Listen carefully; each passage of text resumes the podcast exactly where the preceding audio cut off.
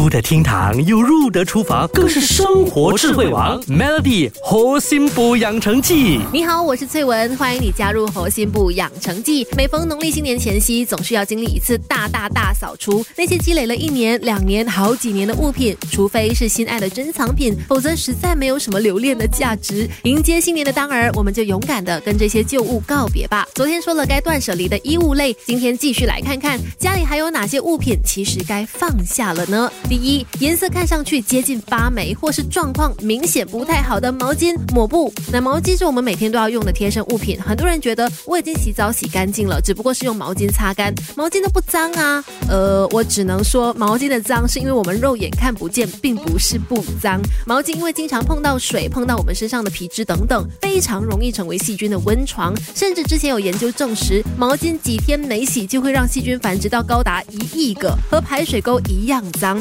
甚至可能感染皮肤病，所以你说看上去已经状况不好的毛巾，怎么还能用呢？抹布也是一样的道理，太脏太久的那就丢了吧。还有梳妆台上的化妆品，记得检查看看使用期限，尤其是没有天天上妆的朋友，很容易忽略了化妆品也有使用期限，一放就放好几年，然后再涂抹在脸上，那可是很伤皮肤的。不要这么冒险啦！已经过期或是根本没有用的化妆品，包括美妆刷具也是哦，都应该定时的清理掉。最后，最后，家里到底还有哪些物品应该来个断舍离呢？答案是，任何让你看了不开心的东西，不管是什么，都拥有足够的理由不必留下来。